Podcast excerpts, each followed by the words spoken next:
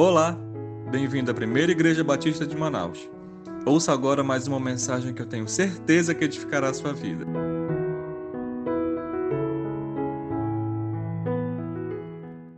No domingo passado, eu sugeri aos irmãos a leitura de textos completos da Palavra de Deus, no sentido de leitura de livros completos. Naturalmente que alguns dos irmãos, por causa do excesso de atividades, que são responsáveis por essas atividades, os irmãos não têm condição disso. Os que podem eh, devem se esforçar, porque nós aprendemos muito fazendo assim. No decorrer da semana, eu utilizei tempo para ler alguns livros completos e, de fato, é maravilhoso. As mensagens saltam ah, aos olhos e nos inspiram para que meditemos nelas para sermos abençoados. E quem é mais abençoado em tudo isso é o pregador, é o professor da Bíblia porque primeiro a mensagem passa por nós e depois é, serve como alimento para os irmãos queridos. Ah, hoje, o texto é um texto muito interessante, mas eu vou usar bastante tempo no contexto desta revelação da palavra. É a revelação que está em Gênesis, capítulo 28, a partir do verso 10, que afirma o seguinte: E Jacó partiu de Berseba e foi em direção a Arã. E chegou a um lugar onde passou a noite, porque o sol já havia se posto. Tomando uma das pedras do lugar, colocou debaixo da cabeça e deitou-se ali para dormir. Então sonhou que havia uma escada colocada sobre a terra, cujo topo chegava ao céu, e os anjos de Deus subiam e desciam por ela. E acima dela estava o Senhor que disse: eu sou o Senhor, o Deus de teu pai Abraão, o Deus de Isaque. Darei a ti e à tua descendência esta terra em que estás deitado, e a tua descendência será como pó da terra. Tu te espalharás para o ocidente, para o oriente, para o norte e para o sul. Todas as famílias da terra serão abençoadas por meio de ti e da tua descendência. Eu estou contigo e te guardarei por onde quer que fores, e te farei voltar a esta terra, pois não te deixarei até que haja cumprido o que te prometi. Quando Jacó acordou do sono, disse: Realmente, o Senhor está neste lugar e eu não sabia. E cheio de temor, disse: Como este lugar é terrível! Este lugar não é outro senão a casa de Deus, a porta do céu. Jacó levantou-se de manhã cedo, tomou a pedra que havia posto debaixo da cabeça e a colocou como coluna. Então derramou azeite sobre ela e chamou aquele lugar Betel. Antes, porém, o nome da cidade era Luz.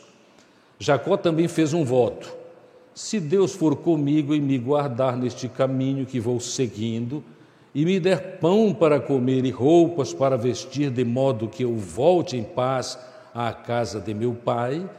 E se o Senhor for o meu Deus, então esta pedra que coloquei como coluna será a casa de Deus, e certamente te darei o dízimo de tudo quanto me deres. Como eu disse, é importantíssimo o contexto, porque Jacó, que se tornou um vulto da fé, um herói da fé, não começou assim.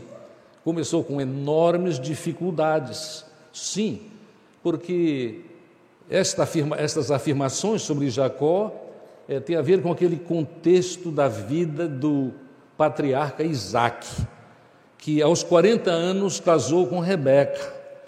E eles tiveram dois filhos gêmeos, Esaú e Jacó. Isto está no capítulo 25 de Gênesis. Ah, Esaú era um tipo interessante, ele era caçador, gostava de se alimentar de caça e o pai dele amava isto, porque o Isaac gostava de carne de caça. Já o outro era uma pessoa assim, tranquila, vivia mais em casa e de fato era tranquilo de espírito, mas por outro lado as pessoas se enganavam com ele, porque ele era aproveitador das oportunidades, é mais conhecido por pelas pessoas que estudam a palavra de Deus, por causa de um mal entendido a respeito do significado de Jacó, mas por causa da personalidade dele, assim, cheia de mutretas, ele era chamado de suplantador. Suplantador. Eu li um texto muito longo e precioso, mas muito técnico a respeito do hebraico, onde o autor, um especialista, um hebraísta, dizia que de fato Jacó não significa suplantador, mas significa aquele que persiste até vencer. Persiste até vencer. E naturalmente esta é uma excelente qualidade, mas Jacó era cheio de novidades. Por exemplo, ele, num tempo de fraqueza do seu irmão Esaú, ele sugeriu que Esaú vendesse a sua primogenitura. E Esaú, que não estava nem aí para as tradições do seu povo, disse: Eu aceito, de que me adianta uma primogenitura se eu estou aqui morrendo de fome? Aí comeu o guisado que Jacó havia preparado e, naturalmente, isto trouxe dificuldades mais tarde, como quem lê Gênesis descobre. Não só isso, a, além deste espírito de Jacó ser de suplantar, de, de enganar o outro para levar a melhor, ele de fato, Isaac e Rebeca tinham dificuldades no seu relacionamento. O texto diz assim: que Isaac amava Esaú. Lembrem que ele gostava dos guisados de caça. Mas Rebeca amava Jacó.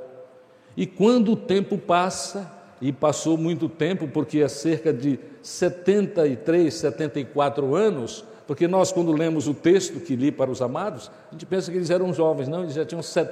Jacó tinha 72 anos. Aí a grande crise chegou. A grande crise chegou porque, no outro lance de tentar se aproveitar das oportunidades, auxiliado por Rebeca, que amava mais Jacó e, de fato, do que Esaú, o que ela faz é que ela, no momento que Isaac, já idoso, já sem ver direito, como o próprio texto sagrado diz no capítulo 25, 26, ele decide que chegou o momento de dar a bênção especial para o seu filho na partida, porque ele sabia que estava para morrer. E aí Rebeca entra em ação eh, e engana Jacó. Primeiro engana Isaac, o seu marido. Primeiro chamando, quando ela ouviu que Isaac disse: Olha, meu filho Esaú, é, prepara um alimento especial, porque quando tu chegares e me deres o alimento que tu preparas também, provavelmente caça, eu não sei se era de paca, mas o fato é que é, ele, ela, quando ouviu isso, ela chamou o amado Jacó e disse para ele: Meu filho, apressa-te, porque eu vou preparar um guisado especial e tu vais passar por Esaú para receber a bênção do teu pai, que está para falecer. Olha, o texto desce a minúcias a respeito, a, a particularidades a respeito de como Rebeca agiu. Amados, é incrível. Mas ela amava mais Jacó do que Esaú, não é? É? Jacó diz assim: Mas mamãe, eu não sou peludo como ele é, eu não sou cabeludo. Ela disse: Não, a gente resolve isto. Colocou pele de cabra, devia haver muita pele de cabra ali para outras utilidades, pele de cabra nos braços. E quando Jacó chega, orientado por Rebeca, chega com o seu pai para receber a bênção, ele já idoso, sem muita sensibilidade, não vindo direito, não vendo, ele disse assim: A voz é de Jacó, mas parece que é Esaú. Ele se enganou, se enganou. E colocou a bênção, a bênção paterna sobre Jacó. Isso trouxe uma ira profunda de Esaú.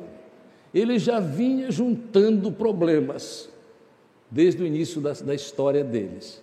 A história, inclusive, tem um símbolo interessante que quando os dois nasceram, eram gêmeos, Jacó veio segurando o calcanhar de Esaú. Está isso no texto, uma particularidade muito interessante. Jacó segurando o calcanhar de Esaú, querendo ultrapassá-lo, apesar de ter o segundo a, nascer naquela experiência de Rebeca. Mas amados, aí a crise foi maior. A crise foi maior porque lá no seu espírito, e diz o texto que Esaú disse assim: Olha, o papai vai morrer daqui a pouco tempo e eu vou matar Jacó. Aí fechou o tempo. Fechou o tempo. Rebeca conhecia bem o seu filho Esaú, ficou apavorada. Jacó eh, ficou amedrontado também. E aí Rebeca inventou outra coisa. Nem todas as mulheres da Bíblia são como Rebeca era, nesse sentido de desrespeitar o marido, enganar o marido, falar com o filho para fazer algo para suplantar o outro irmão. Mas, amados, é interessante o que ela fez. Ela ficou tão apavorada que ela foi primeiro a, ao seu marido e disse do, a, a dificuldade que ela tinha em ver o, o, o filho, se tiver, tivesse de ver o filho Jacó casar com uma, uma pessoa dali que não era, não pertencia à sua família, não pertencia ao Senhor, Jeová. E ela vem, fala primeiro com Isaac, Isaac cai na jogada e de fato vem a Jacó e diga: Meu filho Jacó, você precisa procurar uma esposa longe daqui, você ir para a terra de Arã. Ele comprou a, a conversa da mulher, Rebeca, e, mas de fato o que está por trás é o seguinte: Jacó está cheio de problemas, está agora severamente ameaçado de morte. A solução então dada pela família neste contexto de intrigas é que a solução é você fugir para Amã, que, Arã, que fica a 800 quilômetros de distância, para morar com o seu tio Labão, tio Labão.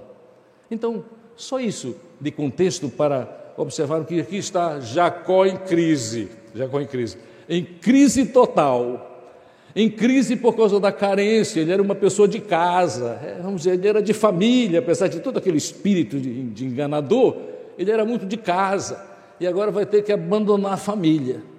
Ah, na nossa cultura brasileira, nós brasileiros sabemos bem, especialmente em alguns ambientes, em áreas do nosso país, que essa crise né, de sair da família. Aliás, esta é uma dificuldade que as pessoas têm, pais e filhos, em seguir, levar a sério a orientação da palavra de Deus sobre casamento, que diz assim: deixará pai e mãe e se unirá à sua mulher, e os dois serão uma só carne, né? Porque este sair de casa para se unir ao, ao cônjuge e estabelecer a sua casa, essa é uma dificuldade para muitos. Pois já era dificuldade. Dificuldade grande para Jacó por causa da sua natureza, tranquilo, caseiro, caseiro. E agora tem de sair porque o perigo é grande. Quer dizer, ele é carente, ele está ameaçado, ele está amedrontado. Por que não dizer? Ele está totalmente destruído. Totalmente destruído. Ele está com mais de 70 anos e de repente tudo vai mudar na vida dele. Uma boa lição para aprendermos é o seguinte: na vida, mudança é o nome do jogo. Eu ouço isso desde a minha pré-adolescência. E na pré-adolescência eu pensava, essa é uma novidade. Novidade coisa nenhuma. A vida é mudança o tempo todo. E aqui está Jacó em total crise, tendo que enfrentar esse caminho para Arã. Amados, que dificuldade é essa? Que dificuldade é essa? A mente está cheia de problemas e com certeza, porque ele não é doido, ele está cheio de culpa. Está cheio de culpa. Mas ele sai, é o jeito. Ele sai. Então, o primeiro ponto, Jacó em crise total. Vamos nos lembrar de nossas crises. Talvez não graves como a de Jacó, mas crises. Mas às vezes nossas crises são tão graves ou mais graves do que a crise de Jacó. O que fazer? Fugir? Às vezes não podemos fazer isso. Jacó pôde fazer isso. Foi orientado. Rebeca agora usou toda a sua força, meu filho, é a única solução. E ele ele sai. E o segundo ponto desta mensagem é que quando ele sai, ele tem uma experiência logo muito nova. Ele é caseiro, o caçador e que gosta de natureza é o Esaú. Mas aí ele se encontra no final da tarde, sabendo que, bem, não vai dar para chegar em Arã, porque é muito longe, não vai dar para chegar na cidade mais próxima, no, na, na direção do meu caminho, então o jeito é dormir aqui. Aí ele toma uma pedra, o texto disse, né? ele encosta a cabeça na pedra, não tem nenhuma dificuldade, porque ele está cansado e ele está emocionalmente abalado. Pessoas emocionalmente abaladas dormem muito. Aliás, eu ouvi uma história recentemente de uma pessoa que passou por um abalo tão grande e dormiu dois dias em seguida, porque estão completamente arrasados. Então, amados, é interessante isso, porque ele vai dorme ao relento, aí ele tem um sonho.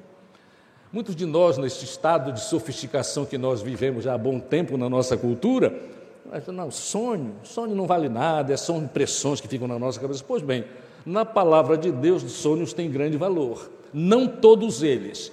Nem lá e nem cá todo sonho tem valor.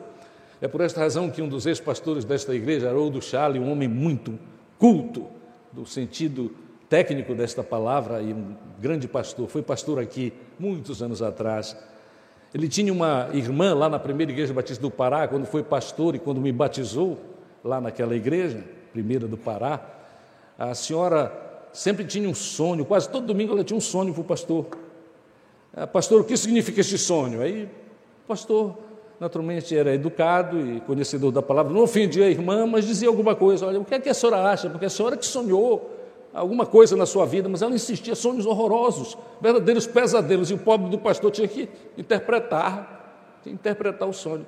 Aí um dia o pastor perdeu a paciência, ele era paciência personalizada mas ele perdeu também a paciência. Os irmãos sabem como era. Mesmo os pacientes perdem a paciência, às vezes, porque todos somos pecadores. Aí disse para mim, irmã, eu vou sugerir, muito honestamente para a senhora, o seguinte: não coma muito no jantar.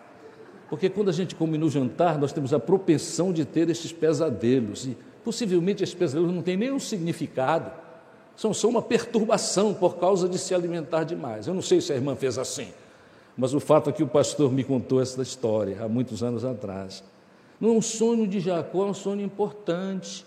Note, ele vê uma escada que está, vai da terra aos céus, anjos, angelos, é, mensageiros, mensageiros de Deus, subindo e descendo. E lá em cima o Senhor, lá em cima o Senhor, e o Senhor tem uma palavra importantíssima para ele porque o Senhor diz assim: grave estas palavras, eu sou o Senhor, o Deus de teu pai, verso 13, o Deus de teu pai é Abraão, o Deus de Isaac. De fato, Abraão, é, Abraão era avô, a gente sabe disso, mas é, é costume da, na linguagem israelita, né?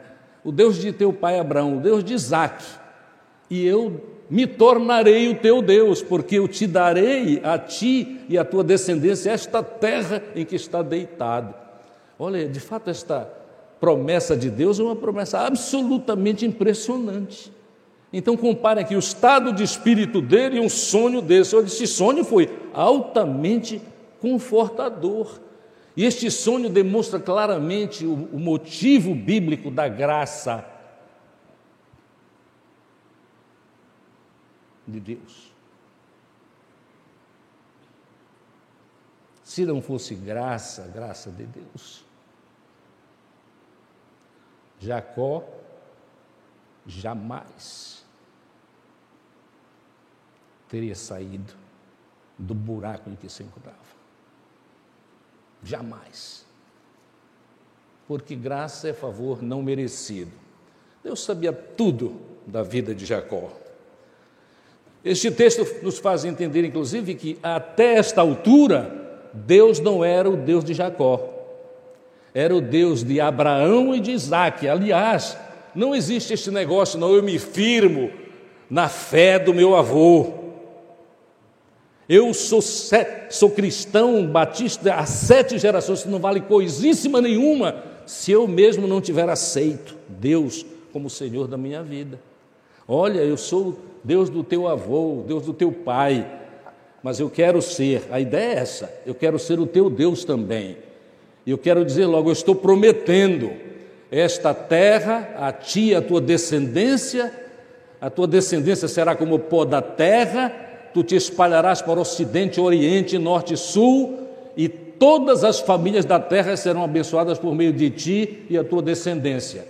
Para quem não conhece os interrelacionamentos da mensagem do Velho e do Novo Testamento, já é uma referência sobre o Messias prometido, é uma referência sobre Jesus, porque é nele que todas as famílias da terra são abençoadas. Já era esta mensagem. Jacó não entendeu, por certo, a magnitude desta mensagem, mas ele entendeu o suficiente para se encorajar no restante da caminhada porque a promessa é maravilhosa. Para mim, o ápice, nós devemos entender que o ápice desta promessa e em ti serão benditas todas as famílias da terra. Nós agora entendemos porque nós conhecemos toda a revelação. Ele não entendia, mas foi muito encorajador, porque no, no centro desta mensagem que nós lemos, das promessas de Deus para o pecador, o, miserável Jacó, estas promessas são a presença, presença de Deus, não é? Ele entendeu assim.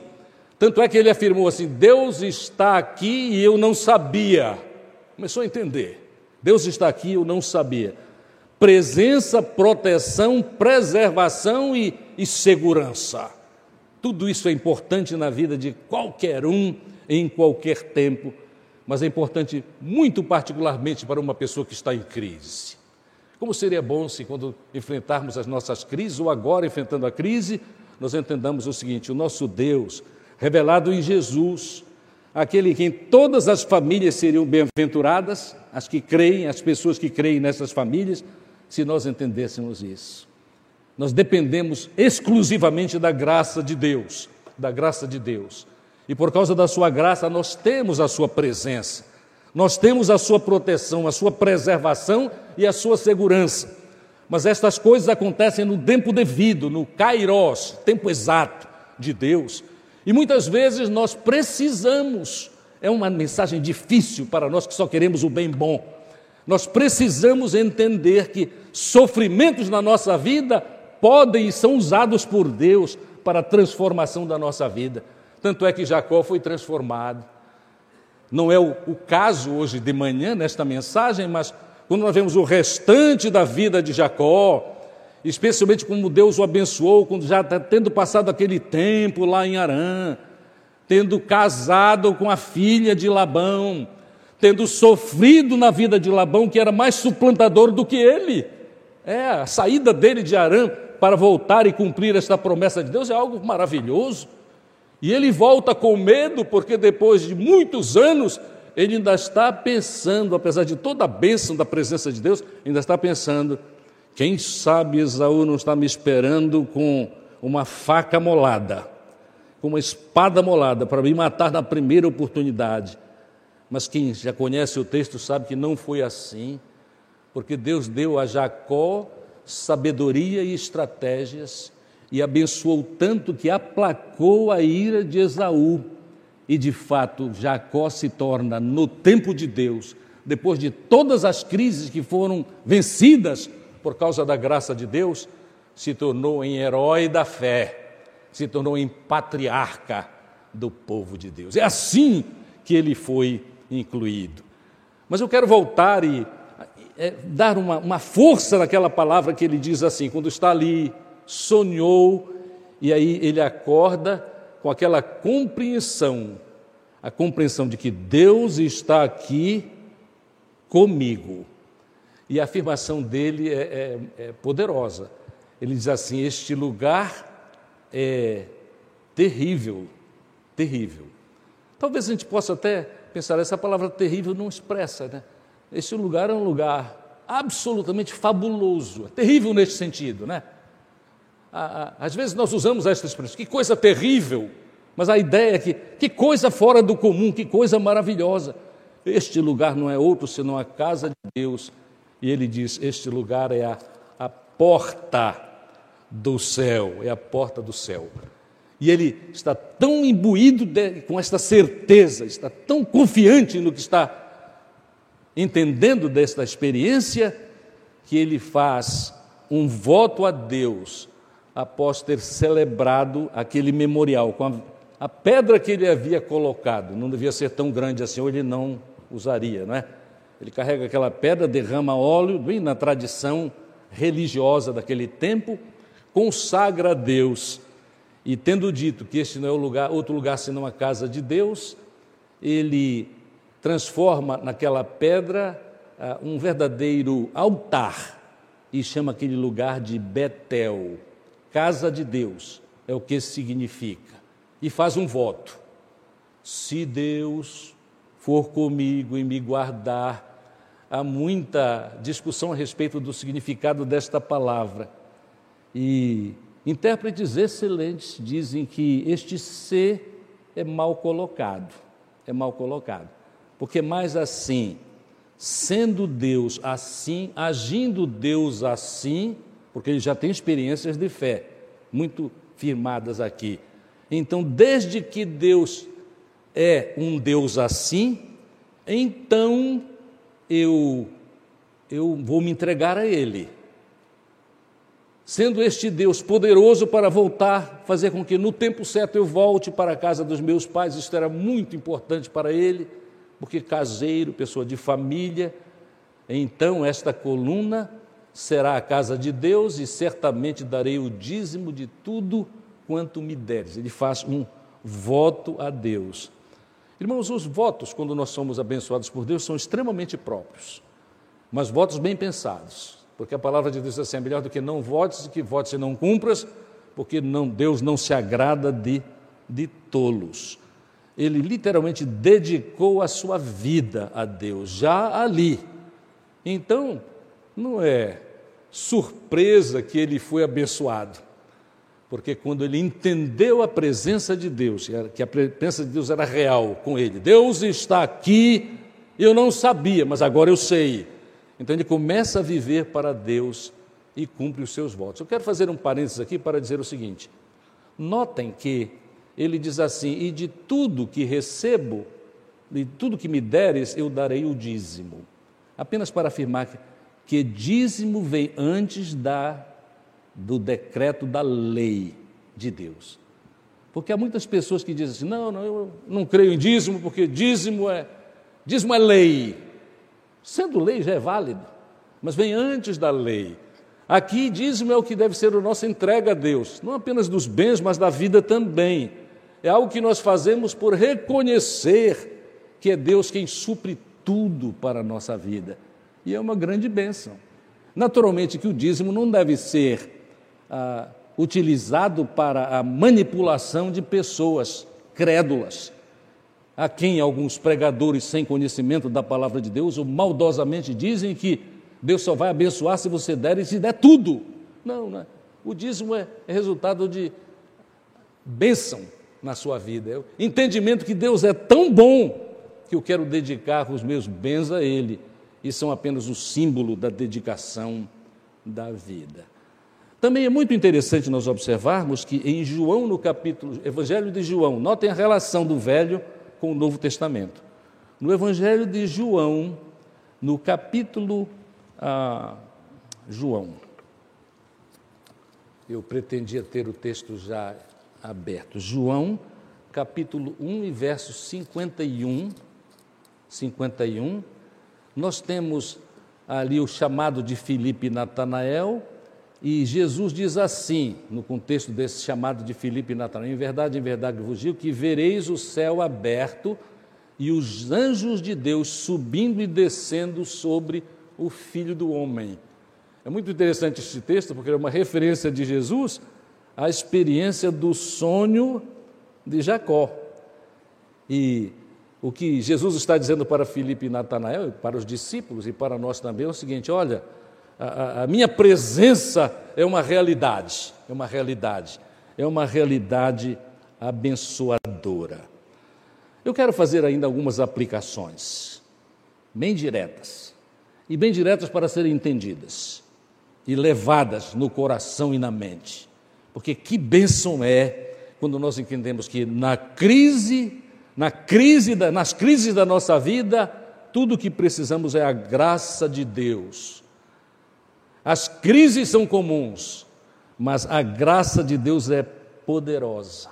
É poderosa. E é poderosa porque de fato nós fomos eleitos em Cristo, eleitos por Deus para experimentarmos toda a misericórdia de Deus. Eu li uma mensagem preciosíssima a respeito deste mesmo acontecimento na vida de Jacó. E o pregador era muito duro em palavras. Primeiro, a, expôs claramente o pecado de Jacó. Mas ele disse assim: Jacó tinha uma coisa em seu favor. E ele sabe o que foi a coisa que tinha em seu favor? É o amor de Deus. Amor de Deus. Porque há textos bíblicos que dizem assim: Amei Jacó. Está escrito no Velho Testamento. E no Novo Testamento isso é confirmado. Amei Jacó.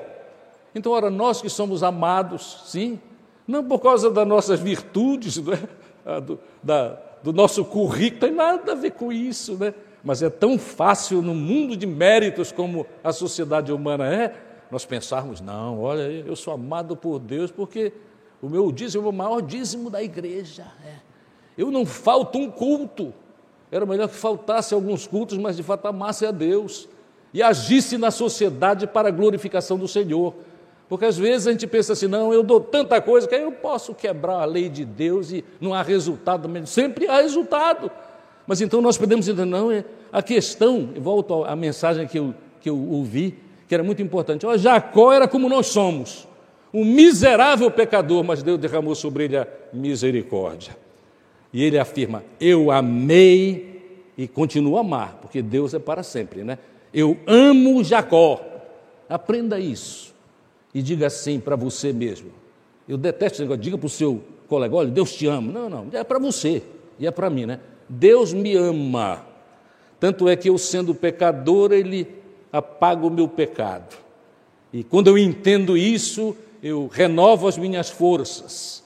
Eu aceito a graça de Deus e eu peço a ajuda de Deus para não continuar caindo, para que a minha vida seja a vida para a glorificação do Senhor. Então, na crise, a graça de Deus.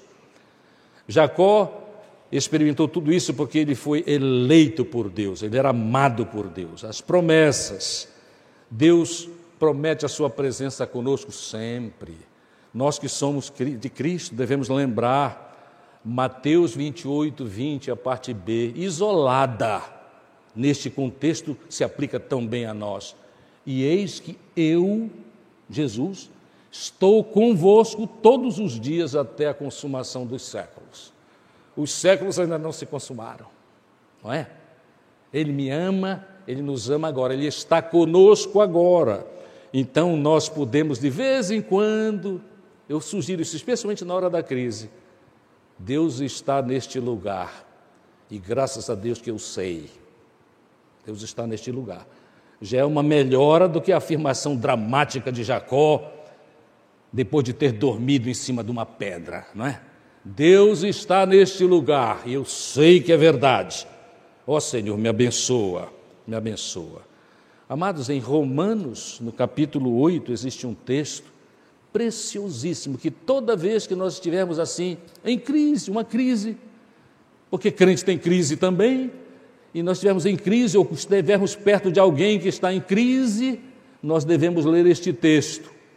Isto é para nós e para os outros, não é? O texto é de Romanos 8. Eu quero separar só dois versos, o 38 e 39, bem do jeitão do apóstolo Paulo, não é? Que é tão criticado nestes dias. Tem pregador, por exemplo, não, Paulo errava e eu erro também. É gente que não gosta da palavra de Deus. É, triste isso, mas há pessoas que dizem assim: mas não, Paulo é, é nosso exemplo em muita coisa. Por exemplo, quanto às certezas da vida. Há coisas que são incertezas, mas nós temos certezas da vida. Notem só esse verso 38 de Romanos 8. Pois tenho certeza, certeza, de que nem morte, nem vida, nem anjos, nem autoridades celestiais, nem coisas do presente, nem do futuro, nem poderes, nem altura, nem profundidade, nem qualquer outra criatura, eu vou acrescentar aqui, nem o Supremo Tribunal Federal, coisa nenhuma poderá nos separar do amor de Deus que está em Cristo Jesus, nosso Senhor. Ninguém, ninguém. Tenho certeza, minha oração é que nós continuemos a crescer nesta certeza, porque aí, ao pecarmos, nós sabemos para quem nos tornar, para quem ir os próprios Senhor Deus, que continuará cumprindo, porque Ele sempre cumpriu as suas promessas. E a última coisa que quero aplicar é: assim como fez Jacó, depois de descobrir, Deus está aqui, eu não sabia, mas ele descobriu Deus, ele faz votos a Deus. Votos a Deus. Que o nosso voto principal seja o voto de dedicação crescente a Ele porque Deus merece. Que Deus nos abençoe. Compartilhe com seus familiares e amigos. Ah, e não esqueça de seguir a gente nas redes sociais, arroba PIB Manaus. Até a próxima!